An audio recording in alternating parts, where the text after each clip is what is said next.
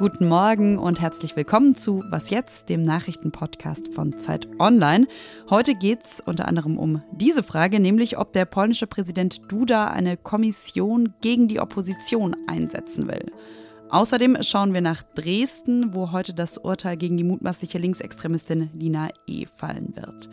Es ist Mittwoch, der 31. Mai. Ich bin Konstanze Keinz und los geht's hier wie immer mit den kurzen Nachrichten. Ich bin Matthias Peer. Guten Morgen. Mithilfe eines Spionagesatelliten will Nordkorea sein Militär schlagkräftiger machen. Der Versuch, einen solchen Satelliten ins All zu bringen, ist jetzt aber gescheitert. Die Trägerrakete ist nach dem Start von der Westküste des Landes ins Meer gestürzt. Das hat das Regime in Pyongyang eingeräumt. Man wolle nun die Fehlerquellen analysieren und dann einen neuen Versuch starten, hieß es.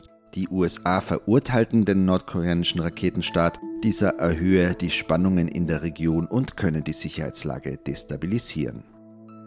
Das US-Repräsentantenhaus stimmt heute voraussichtlich über den Gesetzesentwurf zur Anhebung der Schuldenobergrenze ab. Der Kompromiss zwischen den Demokraten von Präsident Joe Biden und den Republikanern sieht vor, dass die Schuldenobergrenze bis 2025 angehoben wird.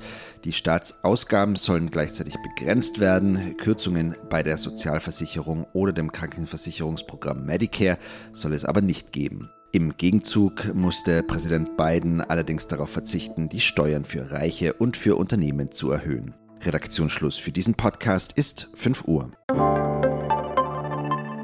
Werbung. Regulatorische Vorgaben, der Fachkräftemangel oder die Nutzung moderner Technologien. Unternehmen sind aktuell mit komplexen Herausforderungen konfrontiert. Die gute Nachricht? PwC unterstützt sie dabei. Mit smarten Technologien Professional Managed Services, die effiziente Art der Dienstleistungserbringung. Technologiegestützte Lösungen vereinfachen Prozesse an entscheidenden Stellen, verbessern diese nachhaltig und sorgen für eine höhere Qualität. Mehr auf pwc.de.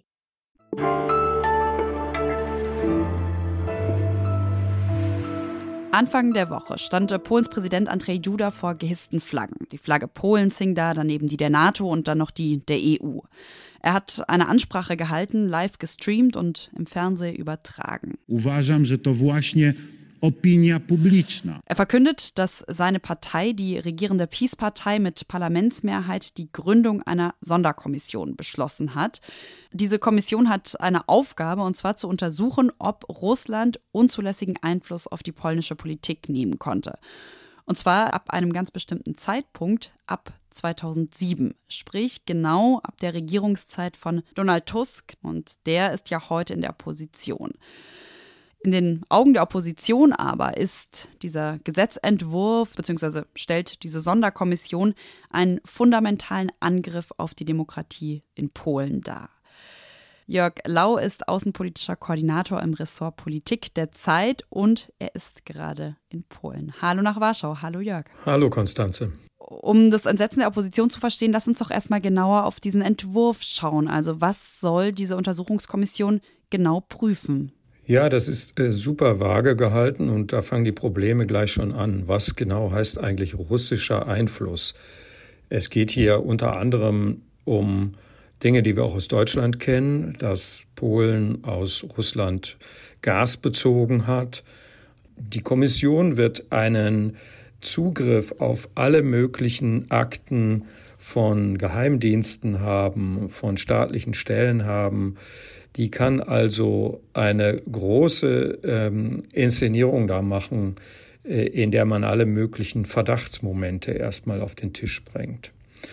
Das ist so die, die Grundidee, ja, eine Art Untersuchungsausschuss über russischen Einfluss ganz generell.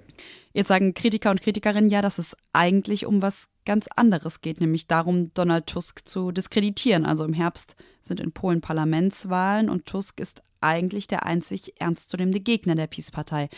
Was würdest du sagen? Was ist dran an dem Vorwurf? Ja, das ist sehr plausibel. Man muss sich vor Augen halten, dass der Wahlkampf hier schon ähm, mit enormen Bandagen geführt wird. Also Tusk wird praktisch täglich als eine Art fremder Agent hier denunziert.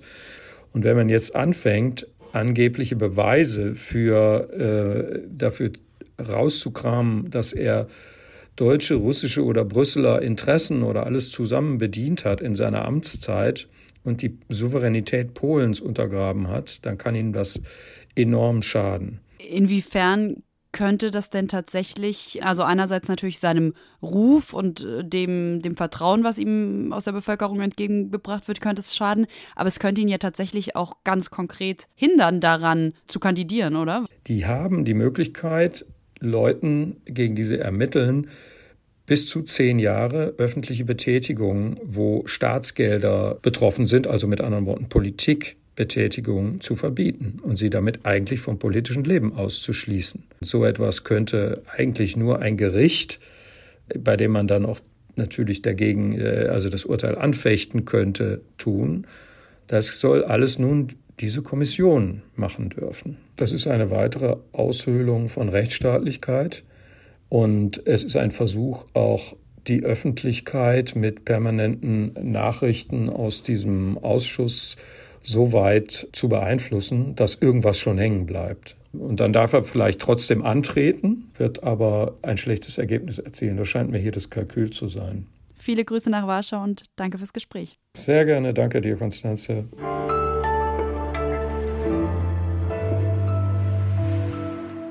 Und sonst so? Bei Zeit Online gibt es ab heute ein neues Ressort. Und dieses Ressort trägt den Namen Geld. Zum Start hat meine Kollegin Marilina Pieska aufgeschrieben, warum viele von uns im Alltag oft genau wissen, welche Risiken wir uns so zutrauen, warum das aber beim Geld investieren nicht so ist. Es hängt wirklich an der eigenen Persönlichkeit und äh, je besser man sich kennt, äh, umso eher kann man eben auch einschätzen, wie viel Risiko man tragen kann. Und das ist ganz spannend, weil viele Menschen im Alltag halt wissen, ich traue mich vom 10 Meter zu springen. Ich fahre gerne Motorrad und bei Geld ähm, haben sie meistens keine Ahnung. Um den eigenen Risikotyp unabhängig zu ermitteln und bessere Entscheidungen an der Börse zu treffen, hilft es manchmal schon, sich selbst die richtigen Fragen zu stellen, schreibt Marilena. Zum Beispiel die Frage, ob und wie viele Versicherungen man so abgeschlossen hat. Wer sich nämlich selbst als sicherheitsorientiert bezeichnet, hält Versicherungen für wichtiger als Leute, die weniger sicherheitsorientiert sind, zeigt eine Studie. Und falls Sie mal mehr Risiko eingehen wollen, laut Forschenden der Uni Zürich führt Schlafmangel dazu, dass Menschen risikofreudiger werden.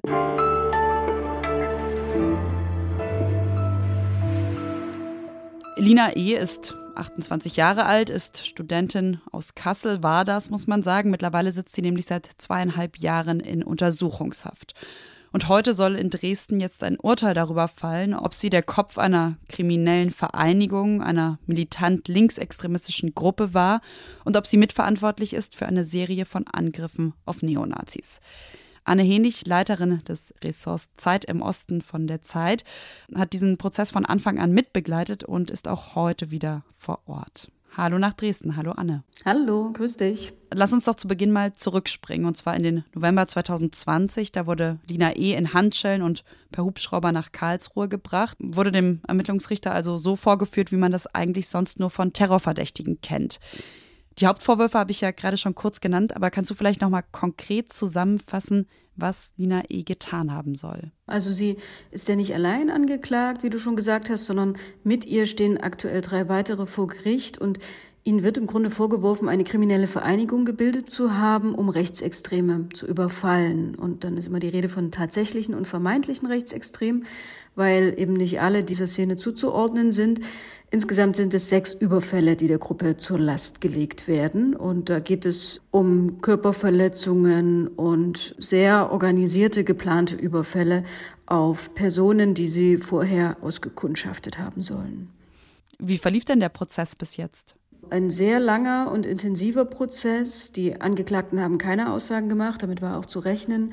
Also ging man zunächst in eine sich recht zäh darstellende Beweisaufnahme, muss man sagen bis die Polizei dann einen Grundzeugen quasi aus dem Hut zaubern konnte. Es gibt nämlich einen aus dem Umfeld Lina Es, der zu diesem Netzwerk gehört hat und der ausgeschlossen worden war aus der Szene. So. Und dieser Grundzeuge, Johannes D. heißt er, hat Aussagen gemacht, hat mit den Behörden kooperiert und Glaubt man ihm, dann war Lina E. tatsächlich so eine Art Kopf der Gruppe. Und glaubt man diesem Kronzeugen weiterhin, dann ging die Gruppe sehr organisiert vor, arbeitsteilig, spionierte ihre Opfer aufwendig aus, nahm sich vor, ihnen schwere Verletzungen zuzufügen und möglichst keine Spuren zu hinterlassen. Also wie sie, wie genau sie das gemacht haben, auch wie sie das finanziert haben, nämlich mit Kreditkartenbetrug unter anderem, das hat dieser Kronzeuge alles aus, äh, ausgeführt und das war schon sehr interessant, weil man das eben in der linksextremen Szene selten hat.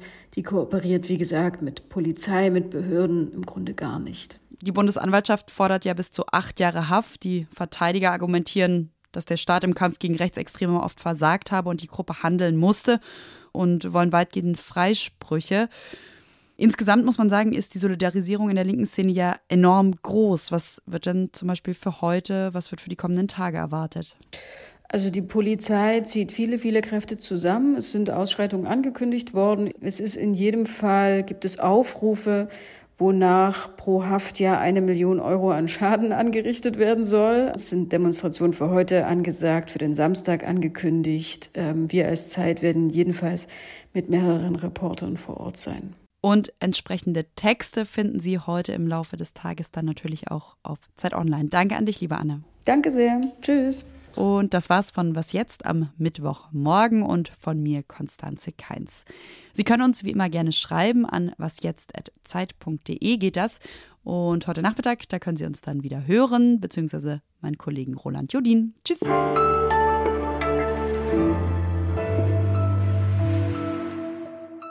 Ich, aber vor allem auch Martine Jetzkleber, wir haben viele Stunden und Tage vor Gericht verbracht. Ähm, denn es sind ja 100 Prozesstage gewesen.